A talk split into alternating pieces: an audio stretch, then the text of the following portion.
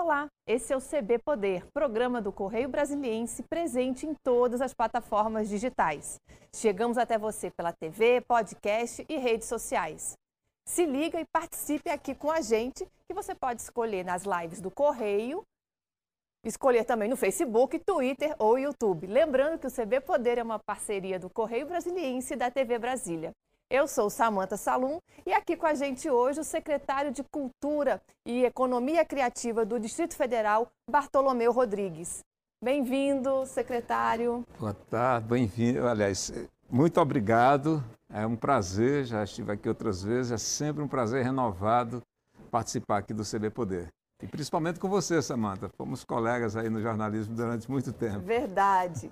Secretário, é, estamos às vésperas né, do carnaval. E como será? E, e continuamos num período aí delicado da pandemia. Quem achou que a pandemia tinha passado por causa da vacinação, né, se enganou, né, porque nós estamos ainda é, num momento preocupante. Como que vai ser o carnaval no Distrito Federal diante desse cenário? Você falou uma coisa corretíssima aí. Não passou. O, o, o, o zelo tem que ser redobrado e nós estamos muito antenados com relação a isso.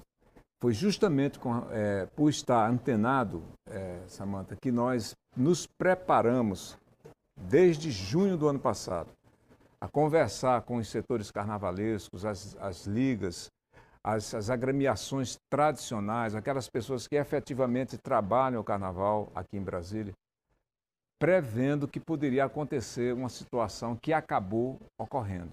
Nós não queríamos, ninguém queria, todo mundo quer alegria na rua. Até momentos antes, o próprio governador estava muito entusiasmado que fizéssemos o carnaval. Queríamos fazer, mas infelizmente tem um inimigo invisível aí que trabalha contra nós, contra a população. Sabe, ele é implacável e não passou.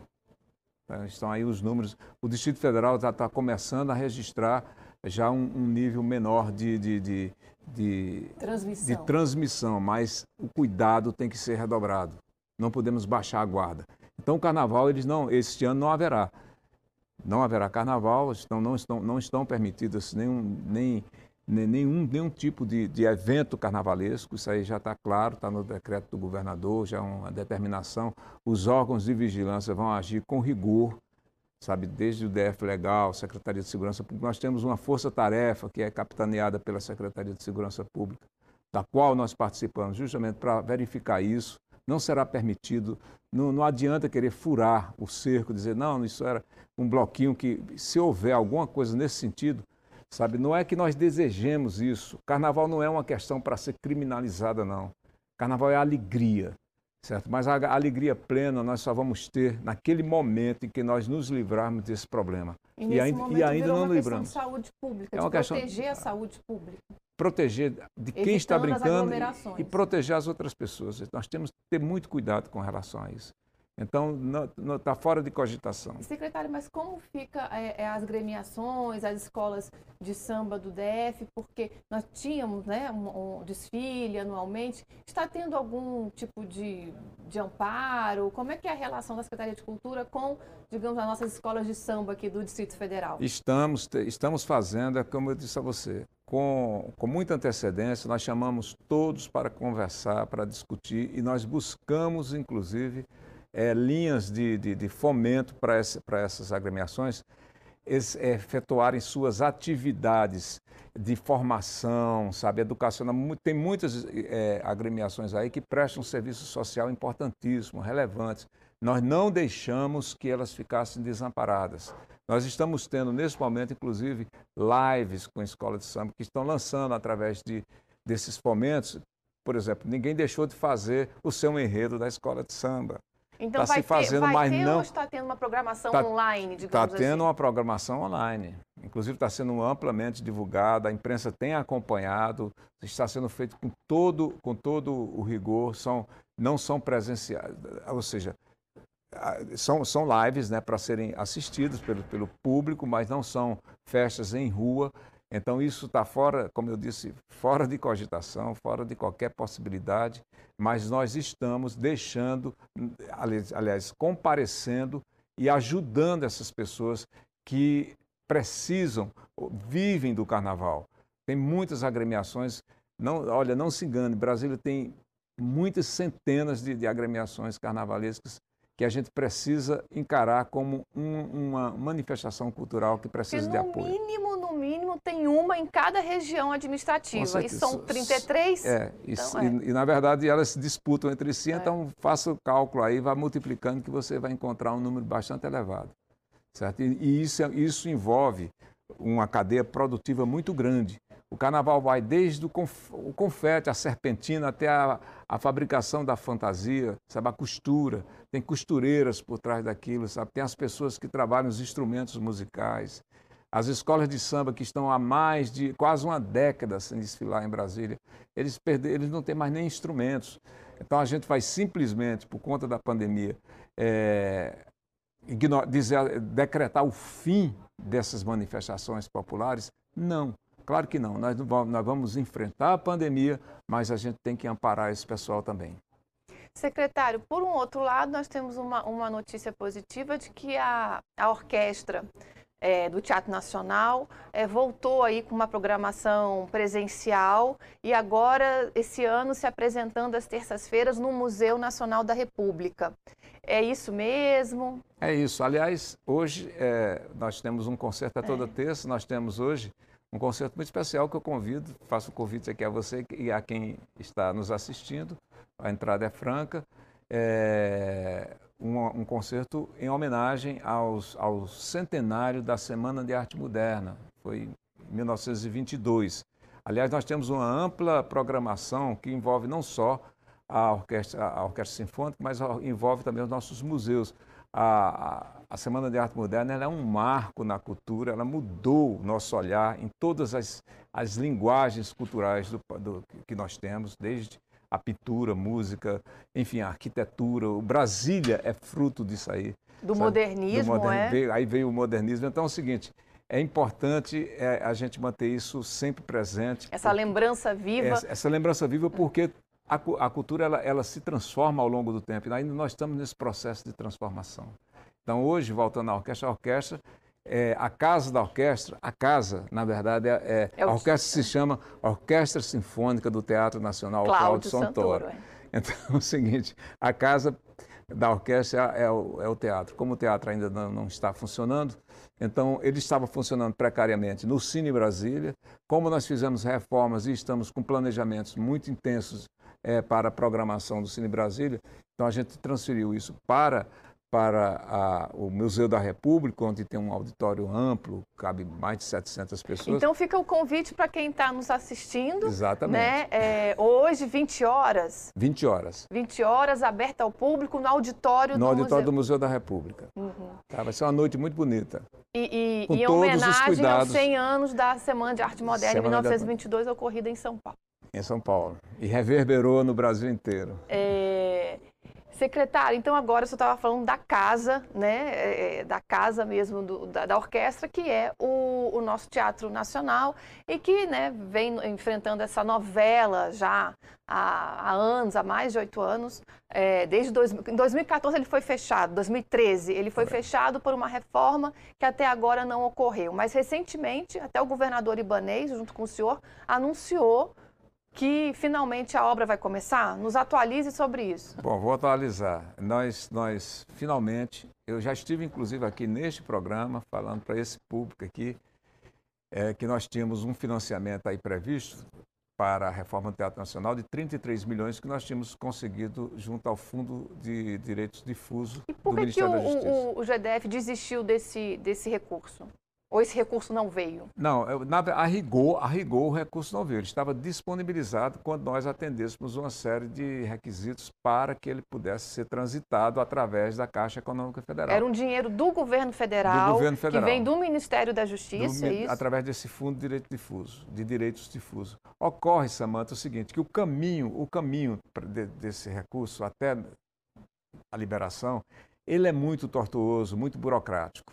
Essa que é a verdade, assim colocando de uma forma geral, porque se eu for explicar esse detalhe, claro. tintim por tintim, eu passo uma hora aqui falando. Mas na verdade é o seguinte, esse é, uma, é uma curva. É a menor, menor distância entre dois pontos é uma reta. O governador chegou e disse assim, vamos pelo, pela reta, não vamos pela curva. Nós poderíamos até usar o recurso, mas nós só conseguiríamos concluir as exigências que estavam nos colocando lá para maio. Aí, em maio, mais ou menos, a gente ia lançar um edital. Então, essa obra vai começar quando? No final do ano início do ano que vem. Nós estamos encerrando o mandato. Então, veja bem, não, e aí o seguinte, esse dinheiro só estaria disponível até dezembro do, do, próximo. Se nós não usássemos, teríamos que devolver. Então é o seguinte, chegou no momento que eu, e, e, e, enquanto isso a população, com toda a razão, cobrando o tempo todo e sem entender esse processo. Então o governador chegou um momento e disse assim, olha, nós vamos fazer com recursos próprios do GDF. Daí que nós anunciamos. E temos o recurso que de 55 milhões para darmos início às obras da Sala Martins Pena, começando pela Sala, sala Martins Pena. Aí agora você me pergunta, e qual o próximo passo? Nós estamos neste momento com o edital aberto, em curso, ou seja, nesse momento tem um edital sendo, sendo ofertado às empresas para fazer a reforma, e o resultado do edital, aí sim, Samanta, é o grande, é o, é, é o lead da matéria. Quando sai o edital? Sai no comecinho de março. Eu não sei dizer exatamente, eu tenho uma data, mas essa data pode variar, então não vamos levar assim, é, vai ser naquele dia exatamente. Mas no dia 4 de março é a previsão que nós vamos abrir os envelopes para saber e anunciar qual será a empresa vencedora. Daí são poucos dias para que, que a gente possa realmente ver as obras sendo iniciadas no Teatro Nacional. Aí nós vamos comemorar. E nesse período que ele esteve fechado, qual é o estado do, do teatro? Ele foi depreciando ainda mais? Ou foi, foi possível manter, pelo menos, a questão de limpeza? De, de, Como é que foi a manutenção do teatro nesses anos todos fechados? Se eu disser que não deprecia, eu estou mentindo. Aí vai algum engenheiro dizer que é impossível, porque deprecia. Sabe, se você ficar na sala da sua casa, se você sair trancar a porta e sair por, por, três meses, você vai voltar, vai encontrar uma rachadura, alguma coisa. Então houve uma depreciação pelo tempo, isso é inevitável. Mas nós estávamos, estávamos mantendo o teatro com to... nós tínhamos servidores lá dentro com todo o rigor. O teatro, na verdade, era você chegava lá, era como se estivesse entrando numa cápsula do tempo. Tudo está funcionando. Tudo está funcionando. Agora, é como é, sabido por toda a população, tudo está funcionando, mas está funcionando de maneira inadequada. Por isso que ele foi interditado. Foi interditado pelo Corpo de Bombeiros ele ou pela foi, Defesa Civil? Foi, foi pelo, a rigor foi pelo Corpo de Bombeiros. Muita gente atribui ao Ministério. Não, o Ministério Público, na verdade, deu uma, deu uma diretiva geral no, no país inteiro, porque foi logo após aquele incidente, aquele acidente que teve na Boate Kiss, em Porto Alegre. Uhum. Então, todos os espaços públicos que, que tinham que, que, atraía muita gente, foram, passaram por uma vistoria rigorosa, por recomendação do, do, do Ministério, Ministério Público. Então, quando os bombeiros chegaram no Teatro Nacional, viram que muita coisa estava superada, e estava mesmo. O teatro, na verdade, como eu disse, ele, é uma, ele, é, ele mantém preservado igualmente os anos 60. Então, ele não atende requisitos de acessibilidade que hoje são necessários. Ele não atende uma série de coisas, não é erro do, da arquitetura da época, não. É porque na época não, não se cobrava isso. Materiais altamente inflamáveis. As né? poltronas é. do teatro, por exemplo, elas são tombadas. No entanto, elas são feitas de material altamente inflamável. Altamente inflamável, não é pouco não. Então vão ter que ser retirados, colocados do mesmo jeito. Até a cor, a cor da cadeira é tombada.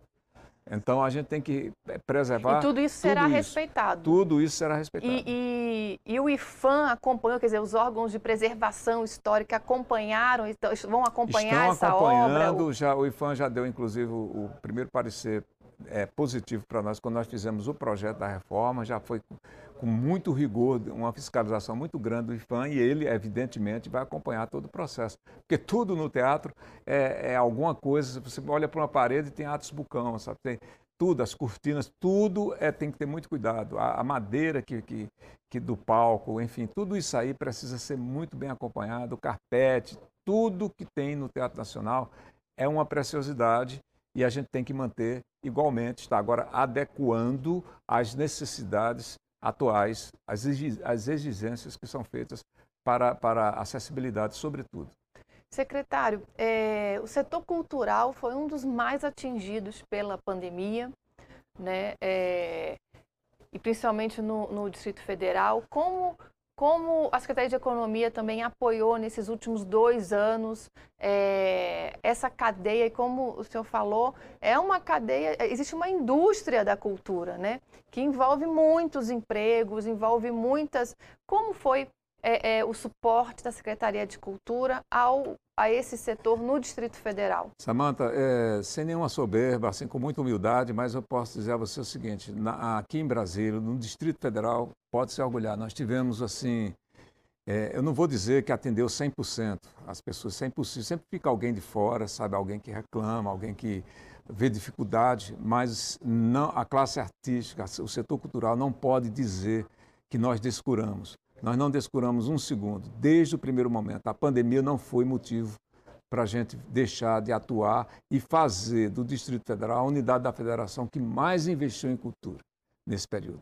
Que mais investiu em cultura. Veja bem, por mais meio, do que São Paulo, meio, mais do que Rio de Janeiro. Por meio do, do, por do pelos vários apoio pelo, à cultura, não, pelo, pelo FAC, como, de que forma foi esse investimento? Pelos vários instrumentos que nós temos. Nós temos, o fundo, nós temos um instrumento poderosíssimo, tem que reconhecer, que é o Fundo de Apoio à Cultura, e nós utilizamos de uma maneira diferenciada. O que houve, na verdade, aqui no Distrito Federal, é que nós é, mudamos o modo de atender a cultura.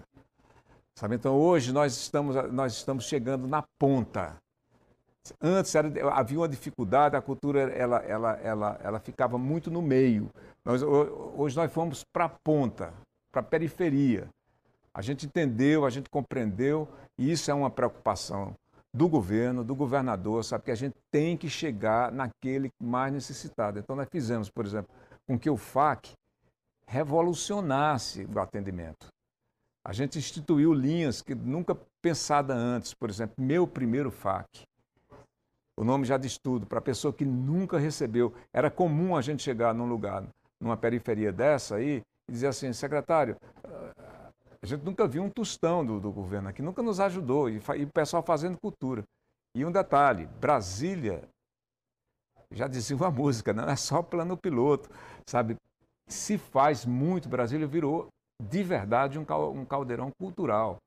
E como se faz cultura nessa cidade? Então é o seguinte, nós fomos buscar, fizemos busca ativa do agente cultural, incentivamos ele e continuamos, inclusive, com essa política de, de abrir um, um de se cadastrar como como agente cultural, para ter acesso aos recursos, simplificamos o processo.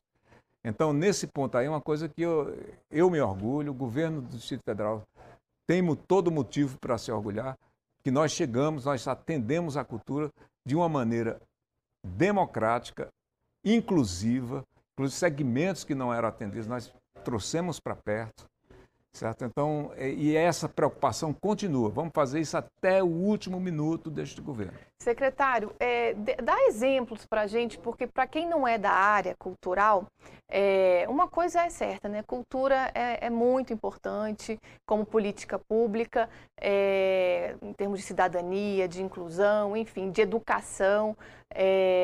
Mas para quem não é da área, às vezes acha que cultura é algo muito abstrato, né? Vamos dar exemplos de projetos para quem está nos assistindo, de que cultura é essa nossa do Distrito Federal?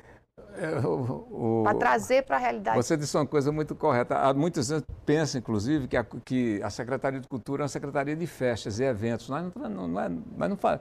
Eventos, nós às vezes fomentamos alguns eventos de algumas datas especiais, né? mas é muito mais do que isso. Nós temos programa, por exemplo, dentro da Secretaria de Cultura, de, de, de, de, de permitir que, as, que, que os agentes culturais, sabe que é o Conexão Cultura, viajem para, para outros estados e outros países para fazer aprendizado cultural. Secretária, a gente vai continuar, o senhor responde daqui a pouquinho, que a gente vai ter que fazer um rápido break e a gente volta daqui a pouquinho com o CB Poder. Não saia daí.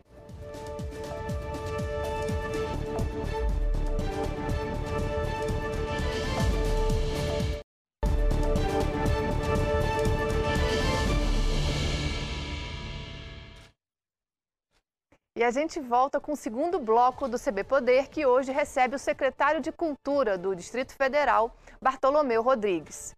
Secretário, continuando então, né, o nosso assunto antes do, do, do, do break, né? É, de exemplos de projetos que estão aí espalhados pelo Distrito Federal, que são apoiados é, é, pela Secretaria de Cultura. O senhor estava falando até no intervalo de uma escola de violinos para crianças na estrutural. Que outros exemplos? Conte. Olha, Samanta, eu, eu inclusive eu, eu, eu, lanço até um desafio. Se você pegar, por exemplo, o Correio Brasiliense e olhar no fim de semana a oferta a programação, de, a programação de coisas que estão acontecendo na cidade, eu tenho um orgulho disso. Você vai olhar lá, eu, eu, eu diria que quase 100%, é 99, alguma coisa, você vai ver um, um grande programa, algum, algum, um, grande, um, um grande projeto que está sendo desenvolvido na cidade. Você, quando vai ver no final, está escrito lá. Geralmente está escrito, esse projeto recebe é fomentado pela Secretaria de Cultura e Economia Criativa do Distrito Federal.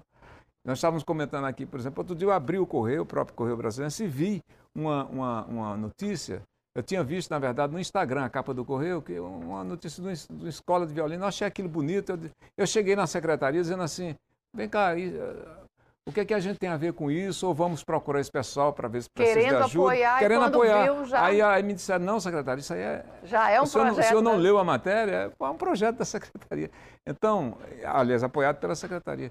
A gente está em praticamente tudo que se faz, assim, e não só... A Casa não, do Cantador não, na Ceilândia casa, é um espaço Não, sem contar secretaria. que todos os espaços é. públicos, não, o MAB, o Museu de Arte de Brasília, que foi que recentemente, hoje, recentemente reaberto. reaberto e está fazendo uma programação muito bacana, com uma, uma, uma assistência incrível sabe, é, é, é, é, um, é, um, é uma casa da Secretaria de Cultura, sabe, abrimos esse final de semana um, um museu que está sendo também muito bem frequentado, porque conta a história do Brasília, que é o Espaço Oscar Niemeyer, com a exposição com a Nova Cap. Nós temos o Museu da República. Lá na Praça dos Três Poderes? É, ali atrás da bandeira, né? Sim. Naquele, naquele centro vivencial ali. Então o Espaço Oscar Niemeyer foi reaberto? Foi reaberto. Nós temos o Museu Vivo da Memória Candanga, que é um museu ao, ao, ao ar livre, né? Ou seja, basicamente é um, é um passeio que você faz, um museu, o Catetinho, certo? Enfim, todas o centro, o, o Centro Cultural de Plano Espaço Renato Russo também está voltando agora com força total, certo? Porque nós já encerramos o, o processo de é, escolha de uma OSC que vai fazer a programação do Renato Russo nos próximos dias. Então, Quer dizer, uma empresa terceirizada vai administrar o espaço não é uma empresa, não? não é empresa terceirizada. Ah. É até bom você colocar, assim, tá. porque à primeira é vista já, já houve, já houve inclusive quem achasse que nós ah, tá, está terceirizando um espaço. Não, não, não está terceirizando. Se bem que, se fosse para terceirizar, vamos, vamos discutir isso com mais profundidade. Mas, na verdade, isso é uma forma amparada pela, pelo marco regulatório das, das organizações sociais. Na verdade, são, são instituições sem fins lucrativos do próprio meio cultural que faz uma, um, um, vamos dizer assim, uma administração compartilhada. Nós não saímos lá de dentro, é compartilhado, a secretaria está lá dentro, junto com uma curadoria para porque na verdade essa, essa, essas instituições, instituições elas entram para administrar para facilitar o processo. Porque o Estado mesmo administrar se uma lâmpada queimar a gente tem que fazer um, um processo de licitação que, então é melhor que tenha uma empresa que facilitadora que se uma lâmpada queimar ela troca a lâmpada. Tem mais agilidade tem mais, mais agilidade para, para, para, para serviços E a programação tipo, do Espaço Renato Russo, então, volta aqui, está prevista para voltar quando? É agora, esse mês, agora. Nós temos é, Renato Russo, nós vamos inaugurar, inclusive, se eu não me engano, semana que vem, uma gibiteca lá dentro, que tem o nome de TT Catalão, que foi um antigo jornalista aqui do Correio, certo? Então, está é, tá tudo em pleno funcionamento, está tudo em pleno vapor. Sabe, isso é motivo de orgulho para todos nós aí, porque tem sido uma luta muito dura, sem contar que nós estamos preparando o cenário para o pós-pandemia. O antigo Espaço Funarte, aquela também pertence à Secretaria de Cultura e Economia Criativa. Então ali tem a sala Plínio Marcos, que está em plena reforma, e a previsão aí é para junho ou julho. Nós temos a, a, a a Galeria é, Feiga Stroger, que vai reinaugurar agora, agora este mês de fevereiro, com uma exposição muito bonita. Eu tô, eu tô, tá, tá sendo, tá havendo tratativas para isso. Eu não posso nem antecipar direito isso, mas parece que é uma exposição relacionada à Frida, Frida Kahlo. A Frida Kahlo. Certo? É, com a Embaixada do México. Ah, que estava na Embaixada do México. Por quê? E por que isso? Porque Brasília, neste ano de 2022, é capital é ibero-americana de culturas. Nós vamos fazer do, do do, ali do, do, do, local que era o antigo Funarte, nós vamos fazer durante este ano, transformar ele numa espécie de centro ou eixo ibero-americano de culturas. A gente está para escolher o nome. Certo? Tem também ali a sala Cássia Ela, que nós vamos em seguida passar a reformá-la. E a gente tem projetos fantásticos para a sala Cássia Ela. Em breve, talvez a gente possa anunciar o primeiro, o primeiro teatro certo? totalmente dedicado a pessoas com deficiência, um teatro de sentidos, sabe? Isso vai ser um totalmente um inclusivo, um, um, né? Totalmente sensorial, inclusivo. né? Sens... Você falou a palavra um teatro sensorial. Então vai, vai ser assim uma revolução na, na nesse, nesse, nessa área aí. Quando você me, me pergunta, por exemplo, que, qual a importância da cultura hoje para o, o Distrito Federal, é uma cidade cultural. A cultura é tudo para o Distrito Federal. Nós temos Sabe? essa então, vocação então, nós e temos, temos que abraçar essa vocação. Isso. Portanto, é preciso que a cultura esteja presente e fomentando e participando e inovando. E como o senhor bem disse, aqui é um caldeirão de culturas, porque Brasília é, é formada né, por pessoas que vieram de todo o Brasil. Todo aqui a gente Brasil. tem um pouquinho né, de pessoas de todo, do Nordeste, do Sudeste, enfim. A gente Sul. já consegue, inclusive, fazer um mapeamento de Brasília assim, olha, tal região tem muito movimento hip hop, tem muito é. forró, tal região é mais para o samba tal região é mais por choro, já começa a fazer um mapeamento desse tipo aí. E Brasília é a capital do choro também, né? Também. Secretário, estamos também aí às vésperas do aniversário de Brasília, né? Que infelizmente por causa da pandemia, é, quer dizer, 60 anos de Brasília, a gente não pôde celebrar como se merecia, porque estávamos aí é, é, é, em plena pandemia, todo mundo em isolamento social. Lembro que a comemoração foi as pessoas irem para as suas janelas e baterem palma no dia 21 de abril. O que, estamos preparando também, mesmo com os cuidados aí que estamos tendo, tendo é, continuar tendo por causa da pandemia, mas o que, que tem de programação eu ainda Nos 62 não, anos de é, Brasília. Eu ainda não, não tenho como te antecipar uma programação, mas nós estamos olhando. Olhando com o mesmo cuidado que nós tivemos com o Carnaval. É impossível eu dizer para ele, até porque é o seguinte, a gente tem que ter muita responsabilidade nisso, Samanta. Senão eu crio uma, uma falsa expectativa. Uhum.